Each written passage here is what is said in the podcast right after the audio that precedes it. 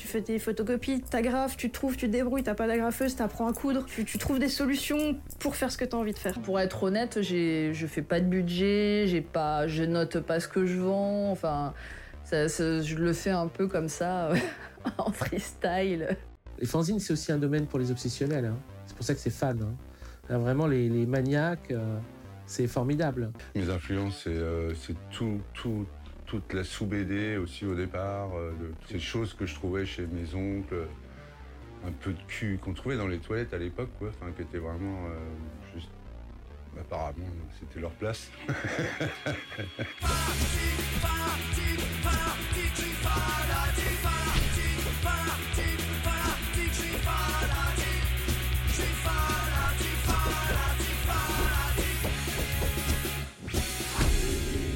Bienvenue pour ce deuxième épisode de Fanzina, une émission mensuelle consacrée à l'univers des fanzines en France, produit par Metro et présentée par Guillaume Guardès.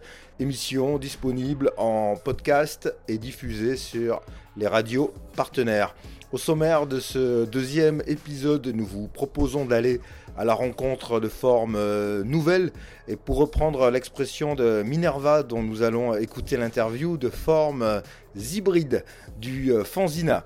Alors c'est pas nouveau hein, depuis l'apparition des gravzines dans les années 80 et surtout les années 90, il y a eu la cohabitation puis la prépondérance des fanzines qui ont euh, abandonné euh, le, mot le fan, le préfixe fan de leur euh, étymologie et qui sont devenus des supports de créativité par opposition ou en complément des fanzines qui traditionnellement étaient des supports d'information. Il a existé il existe encore hein, des longs débats pour euh, définir ce qui devrait euh, relever du fanzina et ce qui devrait euh, relever de la micro-édition.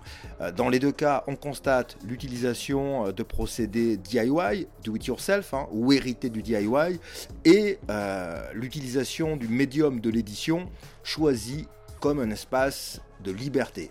Alors on va directement accélérer la bande, si j'ose dire, et se positionner au point de, friction entre tenants d'un fanzina traditionnel et euh, utilisateurs du mot euh, fanzine pour désigner des publications d'art, voire euh, des multiples, pour utiliser un terme de l'art euh, contemporain voire encore des, créations réalisées dans le cadre d'ateliers. Alors souvent c'est l'anglicisme workshop qui est utilisé. L'anglicisme workshop pour désigner des ateliers organisés dans le cadre des écoles d'art. Alors je vous dis ça parce que je viens moi-même d'animer un atelier dans une école d'art à Tours avec un accompagnement durant une semaine de euh, création de fanzine impliquant une notion de, création plastique. Et pour situer dans, euh, dans l'histoire globale de, de ces pratiques, on a fait une projection du film Fanzina avec les élèves. Alors on va y revenir, hein, mais je vous propose que l'on écoute ensemble un extrait audio du film documentaire Fanzina, précisément, qui traite euh, de l'arrivée des fanzines dans l'école d'art.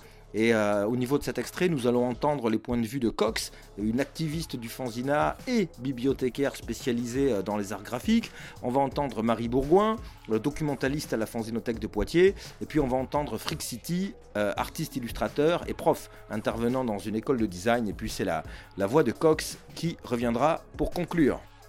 le fanzine euh, rentre aussi dans les écoles et on voit un phénomène où ça devient des, travaux euh, que les profs demandent à leurs élèves. et qui, à mon avis, utilise le mot euh, fanzine un petit peu à, contre, à contresens, puisqu'un fanzine, c'est un magazine, donc c'est un périodique. Euh, souvent, c'est juste un workshop, mais il n'y a pas de diffusion. Et pour moi, un fanzine, c'est diffusé. C'est quelque chose qui est édité. Si c'est pour faire 10 exemplaires distribués entre 10 élèves, pour moi, c'est pas un fanzine. Après, est-ce qu'on peut se permettre encore d'être euh, strict dans les définitions? Euh, on peut dire aussi un fanzine et est fanzine qui décide de l'être. hein, euh. Après, moi, je tiens quand même à cette notion de série, parce que sinon, on parlera de micro-édition. Après, c'est des choses ponctuelles. Les Beaux-Arts ont vraiment pris d'assaut en fait cette, espèce de segment de production de fanzine quoi. Et en fait, on va partir, oui, effectivement, de choses comme la, la sérigraphie, la risographie, euh, pas, de papier recyclé, tout ce qu'on veut. En fait, il y a des choses vraiment. euh, moi, je trouve ça assez dingue, vraiment, ce qu'on voit actuellement. Il y a beaucoup de choses qui me parlent. euh, et c'est cool de voir qu'en gros, ça s'ajoute mais que ça annihile pas non plus le vieux fanzine noir et blanc traditionnel.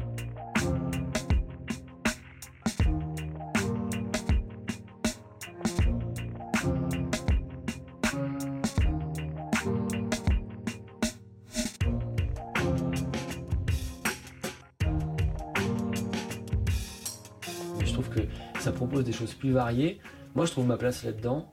En fait, ça décloisonne le côté trop, euh, peut-être, je dirais pas austère, mais le côté euh, trop calibré du fanzine en fait. Ok, ça, ça l'ouvre à d'autres pratiques, les écoles d'art, les beaux-arts, mais, euh, mais c'était déjà le cas avant dans tous les cas. C'est juste que là, sur les salons micro-édition actuellement, il y a beaucoup de couleurs, oui. Des formes beaucoup plus douces, plus géométriques, des couleurs plus pastel.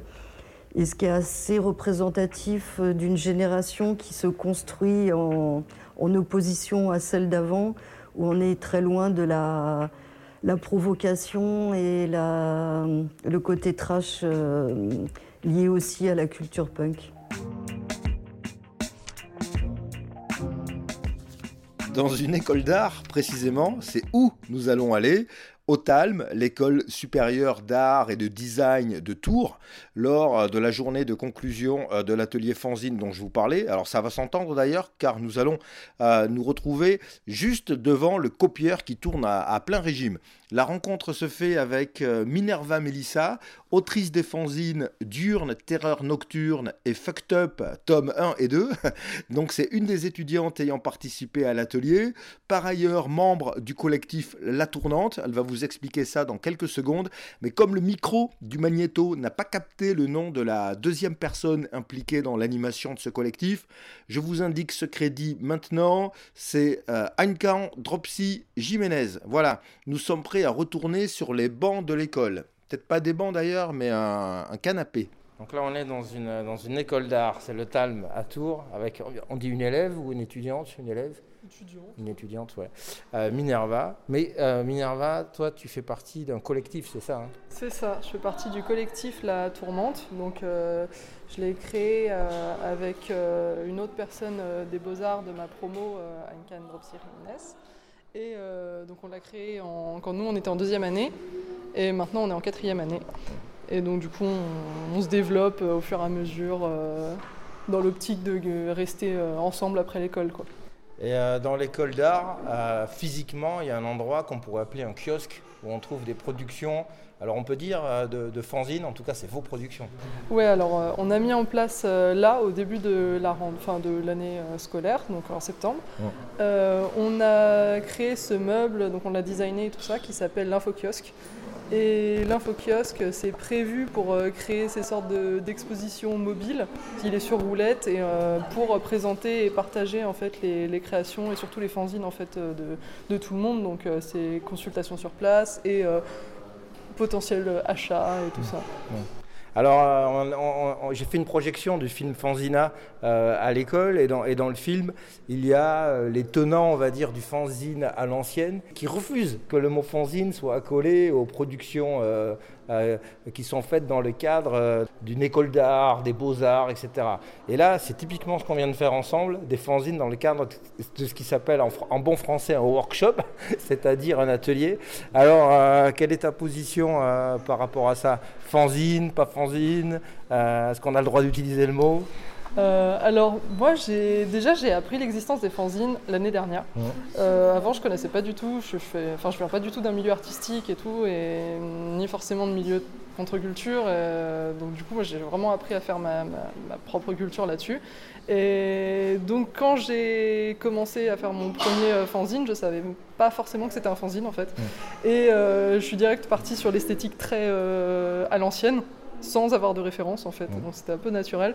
Et euh, après, euh, je me suis associée donc, avec d'autres personnes qui faisaient plutôt des choses qui étaient de l'ordre de la micro-édition, du livre d'artiste et tout ça.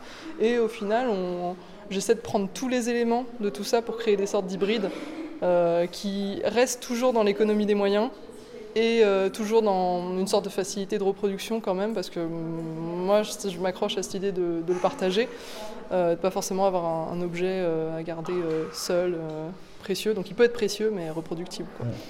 Donc euh, voilà, on essaie de créer des hybrides et puis en fait on essaie de partager toutes les définitions possibles en fait avec les autres de, de, de tout ça pour qu'ils arrivent à se placer, à faire des mélanges, euh, que ça soit de, de, plus en plus libre en fait. Bah écoute, alors euh, on a bien compris que c'était un collectif, la tournante, mais là je vais euh, me concentrer sur deux euh, fanzines qui sont vraiment euh, ton, ton, travail, ta production. Alors si je ne me trompe pas, hein, on va avoir Diurne, Terreur Nocturne et Fucked Up. Ouais. C'est ça. Eh bien, Diurne, Terreur Nocturne, alors le nom euh, fait peut-être, euh, donne peut-être des indices. C'est ça, parce que bah, depuis toute petite, je suis passionnée de films d'horreur. Bah, c'est vraiment une passion euh, dévorante.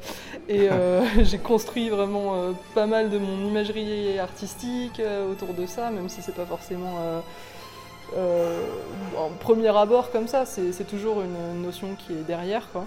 Et c'est aussi quelque chose que je fais depuis longtemps, c'est écrire euh, des nouvelles, écrire de la poésie, euh, sans forcément avoir d'occasion de partager toutes ces créations, parce que c'est compliqué de, mettre tout ça en place, alors que justement, bah, avec le fanzine, euh, je peux me permettre de faire ça comme je veux et de le diffuser moi-même.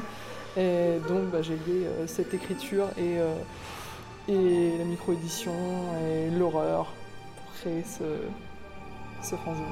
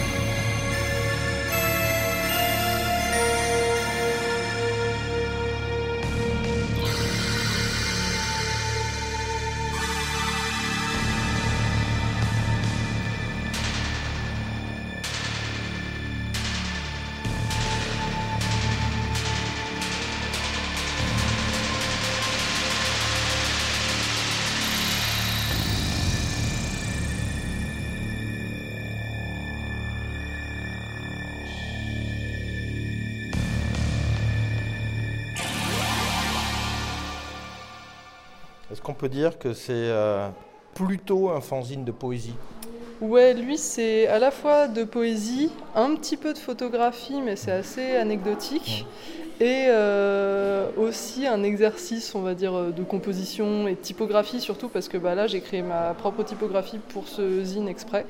Euh, donc là, c'était tout un nouvel exercice de choses que j'ai pas forcément fait avant, en fait. C'est pas, il euh, n'y a pas de, de, de, chronique de films, il n'y a pas de, euh, comment dire, il n'y a pas une liste de tes films préférés. C'est vraiment de, de, de l'expression, hein, c'est ça. Ouais, ouais. ouais c'est vraiment de l'expression. C'est pas un, un, truc, on va dire, journalistique. Ouais, c'est vraiment, moi, je pars d'expériences intimes.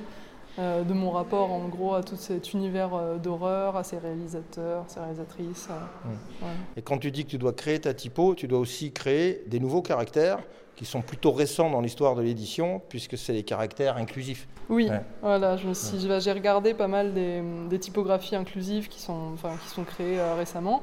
Euh, pour m'inspirer un petit peu de comment est-ce qu'on peut euh, créer ces nouveaux glyphes inclusifs, euh, quelles sont les possibilités.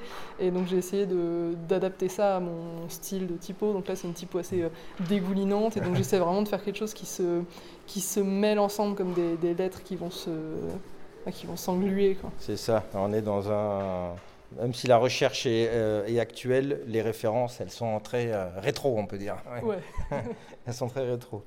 Alors j'enchaîne de l'écriture inclusive aux, alors, aux thématiques, euh, on peut dire queer hein, carrément, hein, ouais. de Fucked Up, donc un autre euh, fanzine, à peu près le même genre de format, à 5 euh, avec une piqûre à cheval, comme on dit, hein, c'est ça, le, le, fanzine assez classique dans, dans, dans, dans, sa forme. Alors là, j'ai noté une phrase, voilà, le, le classique amour, gloire et beauté est devenu euh, euh, glamour, glaire et bourré. Ça, ça, c'est ça, je l'ai lu dans, dans, le zine.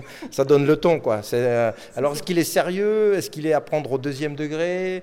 C'est assez trash, quand même. Ouais, alors c'est assez trash. Il y a beaucoup d'humour dedans, parce que ça, c'est quelque chose que j'adore intégrer partout. Je me dis, il faut de l'humour. C'est les trucs trop sérieux. Euh, moi, ça me saoule. Et, mais c'est aussi quelque chose qui justement va parler de, de problématiques, euh, on va dire, sociétales, pour utiliser mmh. des grands mots. C'est un fanzine qui est vraiment carrément militant, parce que, euh, et que j'ai fait un petit peu aussi en mode en exutoire, parce que euh, pendant le Covid, il n'y avait plus de fric, j'étais en galère, je me suis mis à faire du travail du sexe.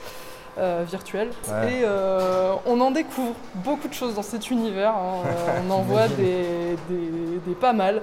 Et du coup, euh, j'avais envie de créer ce fanzine qui soit une vision intime, quoi, comme un peu comme un journal intime de, de TDS, et tout en restant drôle, en restant trash, en restant revendicatif.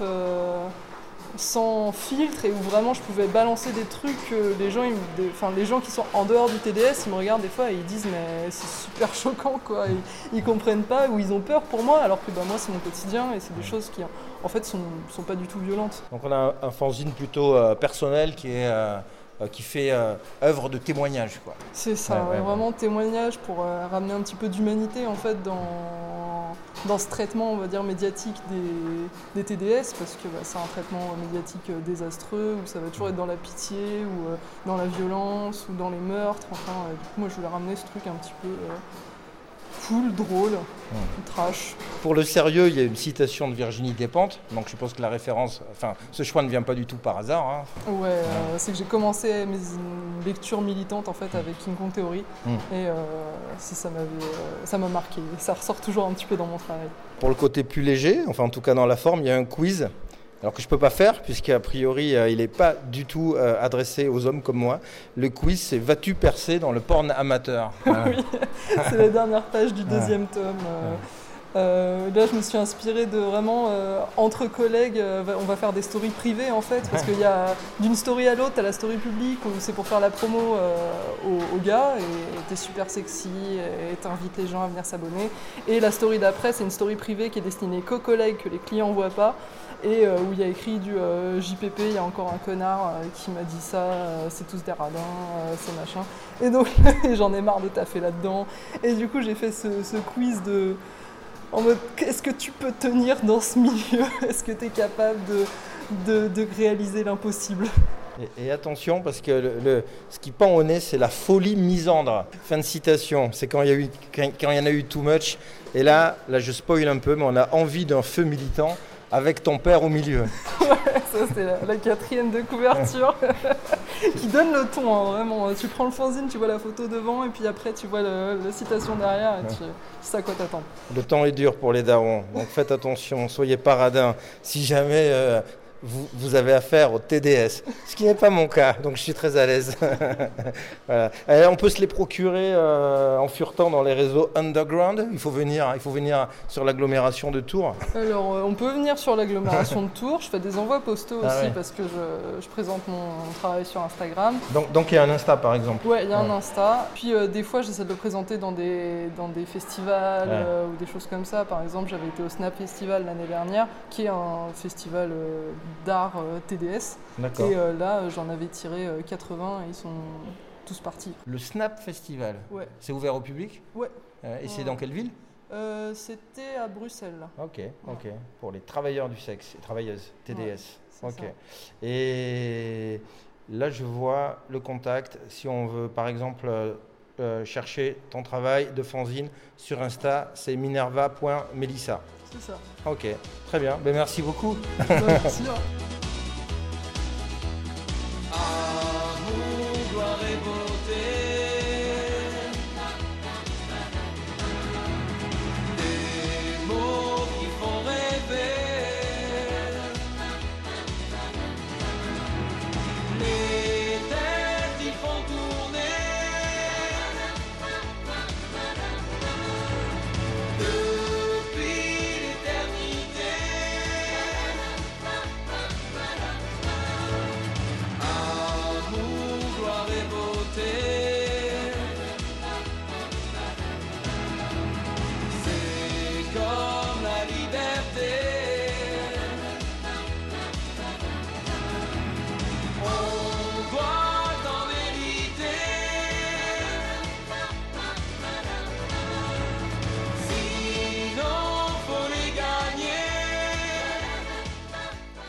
aller encore plus loin dans la distance avec le fanzine traditionnel, puisque le support que nous allons manipuler à présent n'est même plus euh, du papier. C'est à l'occasion d'une euh, double exposition qui a lieu euh, en ce moment à Bordeaux à la librairie Disparate et à Poitiers à la Fanzinothèque. Donc rendez-vous avec Pierre-Alexis Deschamps qui va nous présenter, sans plus attendre, les plus beaux mouchoirs de Paris. Je viens de franchir la porte du local Disparate à Bordeaux, où Pierre-Alexis Deschamps expose euh, ses plus beaux mouchoirs de Paris. On va tout expliquer. Et je suis un peu enrhumé, ça doit s'entendre. Donc c'est vraiment euh, l'exposition idéale pour moi. Je vais pouvoir trouver le mouchoir de mon choix pour soulager mon, mon, mon nez, mon, nez, mon nez qui coule. Salut Pierre-Alexis. Tu vas même pouvoir faire une démonstration. Ça ferait un beau son de trompette.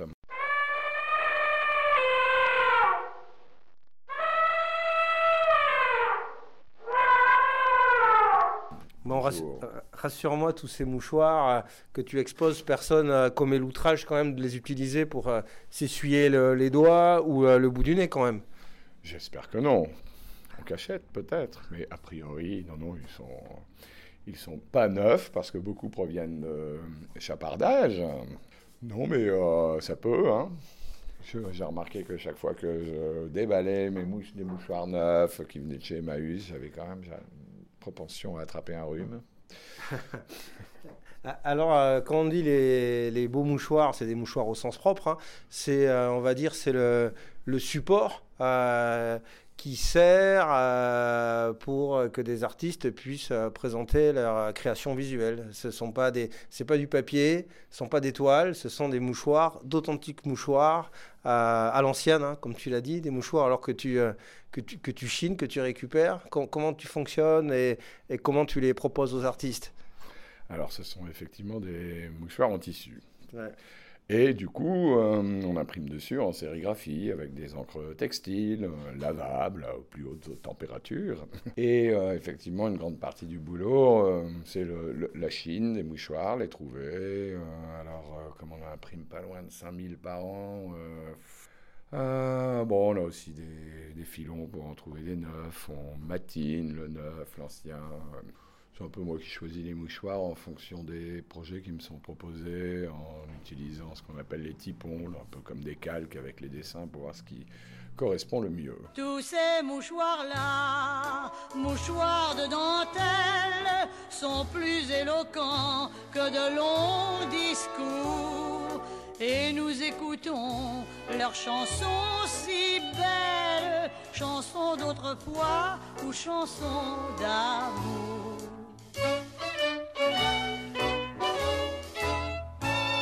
Est-ce que les artistes euh, font eux-mêmes le travail, ce travail de sérigraphie sur support textile ou alors euh, c'est toi, éventuellement avec des complices, qui, euh, qui faites ce boulot-là dans un, dans un atelier? Alors en fait, là, en fait, nous, 10 ans, donc il y a 10 ans, j'avais invité plutôt des copains à Lille, euh, des gens qui étaient assez proches géographiquement, donc euh, c'était 100%, ils venaient imprimer. euh. donc là, effectivement, ils étaient plus euh, proches et plus dans le choix des mouchoirs, c'est eux qui Ouais. le faisaient. Et puis euh, maintenant que euh, c'est des gens qui peuvent être euh, fort éloignés, hein, il y a des artistes japonais, mexicains ou même en France ou en Europe. on- je fais ça avec mes petites mains et l'aide de quelques camarades qui sont qui aiment bien mettre, mettre de l'encre sur les doigts de temps en temps.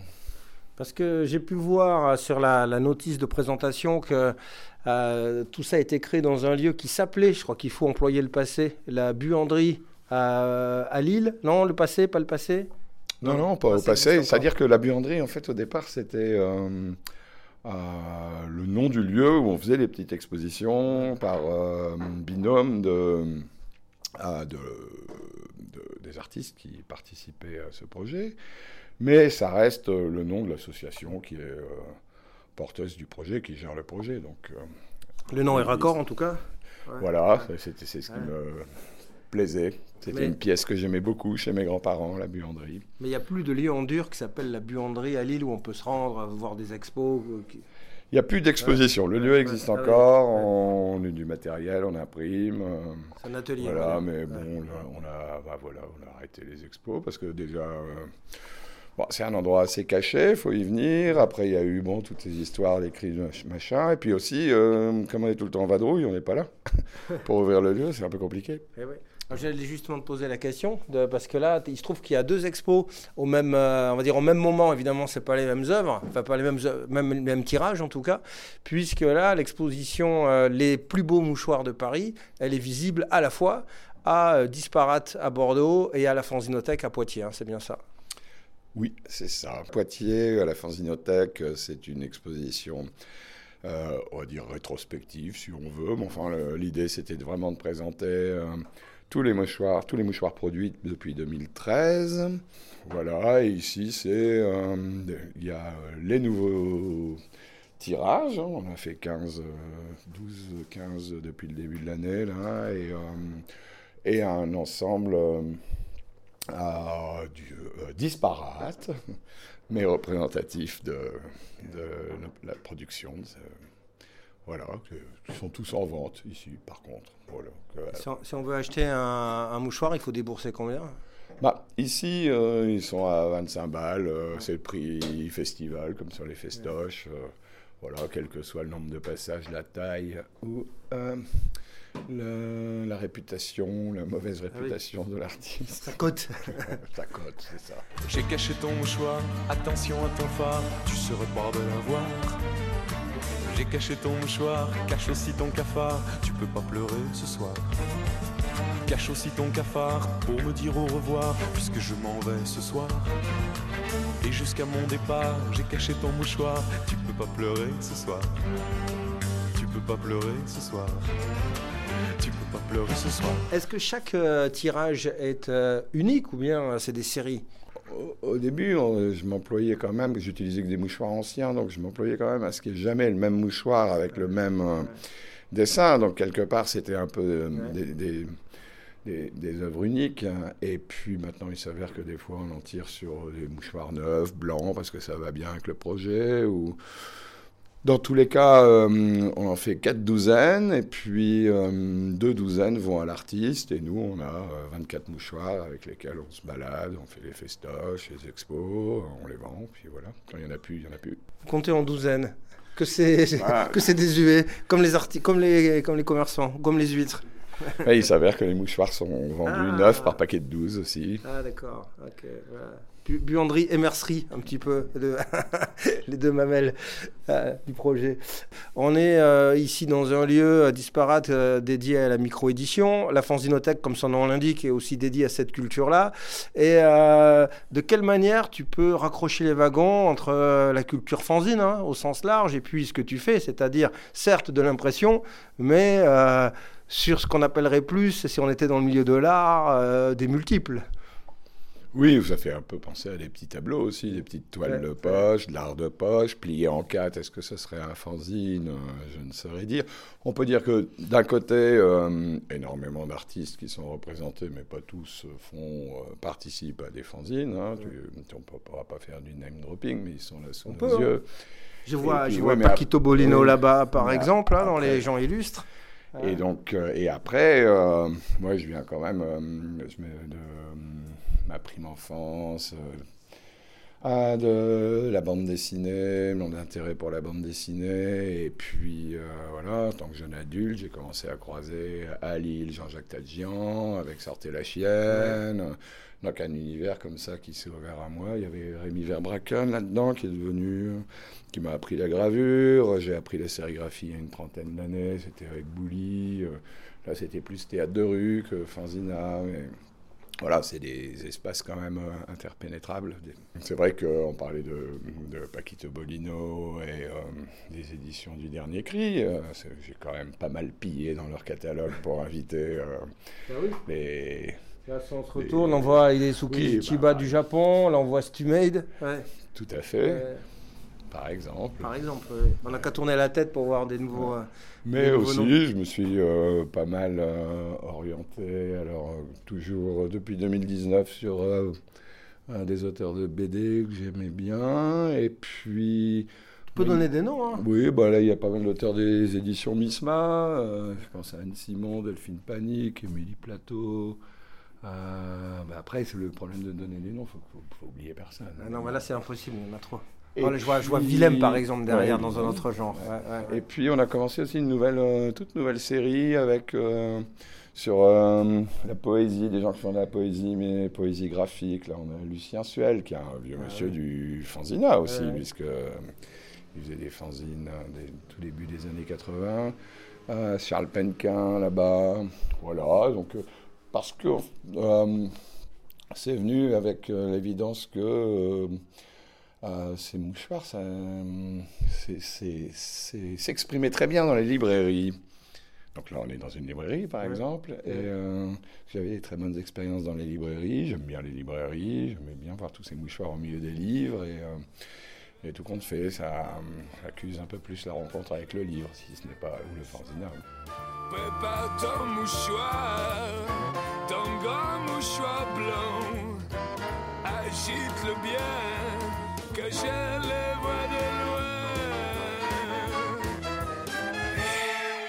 Et alors, tu as dit que tu étais souvent euh, sur la route euh, pour présenter les, euh, les plus beaux mouchoirs de Paris. Est-ce que ça veut dire que tu prends rendez-vous avec ta valise pour des accrochages comme, comme ici Ou est-ce que tu arrives aussi un petit peu sans avoir prévenu pour, pour forcer l'exposition? Comment ça fonctionne? Oh bah les, les deux sont possibles, c'est-à-dire que y a des étapes, entre les étapes, euh, je me prive jamais de débarquer dans un bar avec une valise. À un moment, on avait un chouette numéro où je demandais aux copains de regarder les mouchoirs comme si c'était euh, la première fois qu'ils les voyaient, et puis les gens étaient attirés autour, et généralement euh, on sortait moins fauché que quand on rentrait dans le bistrot. Ça, c'est à une certaine heure. hein. Et puis, sinon, oui, non, ça s'improvise tout à fait. De toute façon, euh, le système d'accrochage, c'est tendre des fils, mettre des pinces à linge, donc euh, je peux faire ça. Moi, j'aime bien déjà faire des accrochages euh, sauvages, mais rien que pour prendre des photos. Après, je peux rester un peu en dessous, je peux, voilà. Puis ça se prête à beaucoup de lieux. de- voilà. Comment plier votre mouchoir de poche? Cet accessoire classique nécessite un petit peu de savoir-faire. Pliez-le en deux, de droite à gauche. Pliez-le à nouveau, de droite à gauche. Pliez-le en deux, en partant du bas. Placez le mouchoir dans votre poche et ajustez-le au besoin.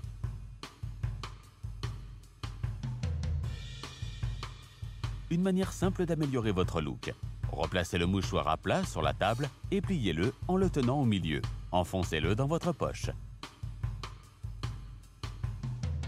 J'ai encore une question à te poser. Euh, euh, c'est que tu as mentionné tes origines lilloises, ton éducation euh, aux techniques qui s'est faite sur l'île, et je vois que tu appelles ce projet les plus beaux mouchoirs de Paris. Alors, est-ce que bonjour. Alors, est-ce que tu peux nous expliquer pourquoi, pourquoi cette, ce, trouble géographique là Oui, ça intrigue beaucoup de gens quand ils me disent bah, Tu es sur Paris Je dis Non, non, non, ça va pas du tout. Je m'intéresse beaucoup au textile et j'ai pas mal exposé à un musée à Roubaix qui s'appelle La Piscine, qui a des très très belles collections de tissus. Et euh, force est de constater que la mode de Paris, euh, les tissus étaient quand même fabriqués euh, ailleurs. Je veux dire, euh, Notamment dans le Nord. Notamment dans le Nord, mais aussi l'Est, où on peut penser aux soirées lyonnaises. Ou... Oui, il y a dix ans, je trouvais que c'était drôle comme, euh, comme nom. De, de... Peut-être aussi parce que je savais que j'allais voyager avec et que je les ai déjà emmenés en Corée, au Japon, et que l'île, ça ne veut rien dire hein, pour eux. Moi, je trouvais que ça sonnait bien. Bon, bah écoute, euh, merci Pierre-Alexis pour, euh, pour cette euh, découverte. Le vernissage va bientôt avo- avoir lieu, donc je vais te, te laisser vernir. Il y a un site, hein, si on peut les acheter par correspondance. hein. Tu es, on peut les Tout trouver fait, aussi, si on n'a pas le, le- le plaisir de tomber sur un de tes montages, alors euh, officiels ou sauvages, on peut aller en ligne tout simplement. Oui, on peut nous trouver sur Instagram, et puis euh, il y a un site, Big Cartel. Ou tout, en- il suffit de googliser euh, les plus beaux mouchoirs de Paris, on s'en sort très facilement. Merci beaucoup. Merci à toi. Sans aucun prétexte, je ne veux devant toi ce Rex poser mes yeux. Derrière un Kleenex, je serai mieux. Comment te dire adieu?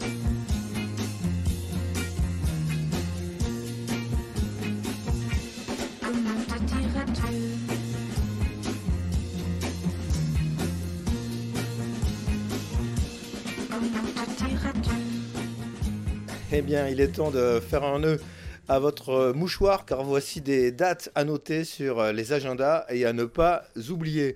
Ce sont des événements liés à des diffusions du film euh, documentaire Fanzina, donc des, euh, des rencontres et des discussions. Jeudi 6 avril à Saint-Pierre-du-Mont, à côté de Mont-de-Marsan, au Toile du Moon, dans le cadre de la programmation du Café Musique. Euh, jeudi 13 avril 2023, rendez-vous à, Orléans, salle euh, L'Astrolabe. Et la, la projection sera suivie d'une conférence sur le punk avec Chacha Boogers. Ça devrait être bien spécial. 13 avril, L'Astrolabe, Orléans. Et enfin, une double rencontre ensuite dans le cadre du Festival international de films musicaux dans les Pyrénées-Atlantiques, festival Rock Vistown, euh, mercredi 26 avril à Pau, à la Forge Moderne, et jeudi 27 avril à Arudi, cinéma Saint-Michel.